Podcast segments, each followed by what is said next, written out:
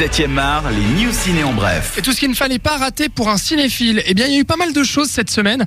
À commencer par euh, l'annonce de Angelina Jolie suite au divorce avec euh, Brad Pitt qui a annulé son prochain projet, son long métrage du titre Africa qu'elle était censée mettre en scène avec Brad Pitt en tête d'affiche. Du, du coup, ça peut se comprendre un petit peu. Ça peut se comprendre un peu quand même. Ouais, ouais. Africa, c'était un projet qui était cher à Angelina Jolie, qui s'était concrétisé en 2014 et qui devait revenir sur l'histoire du paléo archéologue Richard Leakey, donc interprété par euh, Brad Pitt, ça devait être le cas, et son combat pour sauver les éléphants et les rhinocéros de la chasse à l'ivoire. Est-ce qu'un paléo-archéologue, c'est un archéologue du festival du paléo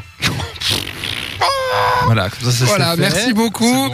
La jolie vanne. Et donc du coup, euh, la, la- la- la dernière fois qu'on a vu Angelina et Brad réunis au cinéma, c'était pour By the Sea, le long métrage d'Angelina Jolie sorti en décembre 2015 et qui avait vraiment mais pas marché du tout, autant au niveau critique que commercial.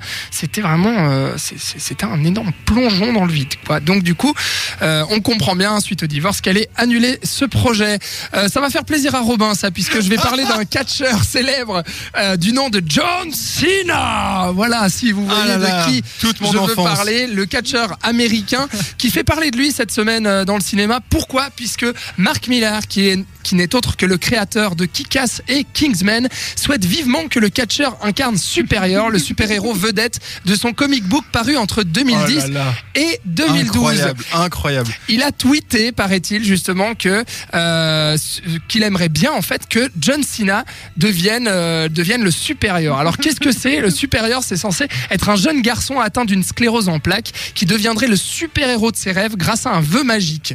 Et donc selon Mark Millar, un réalisateur parfait serait attaché à l'adaptation cinématographique qui sera produite par Matthew Vaughan notamment qui est réalisateur de Kick-Ass, Kingsman et X-Men le commencement.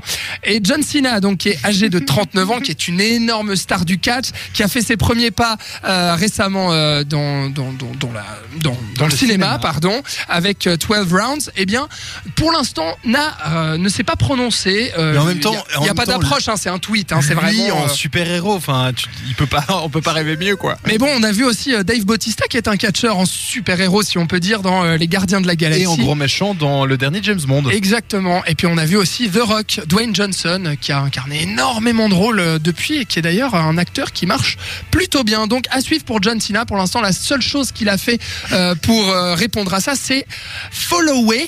Mark Millar, donc euh, le, le créateur des comic books euh, des super-héros supérieurs. Donc. voilà. Allons du côté de la France cette fois-ci et de Luc Besson. Ça aussi, ça va plaire à Robin. Euh, Tu, la... tu sais vendre du rêve, ça Exactement. ça- On oui, passe non, de bien. John Cena à Taxi. Voilà. Euh, la franchise qui a fait quand même euh, pas moins de 25 millions d'entrées cumulées euh, avec les quatre, euh, les quatre taxis, justement. Le dernier, Taxi 4, date euh, d'environ 10 ans.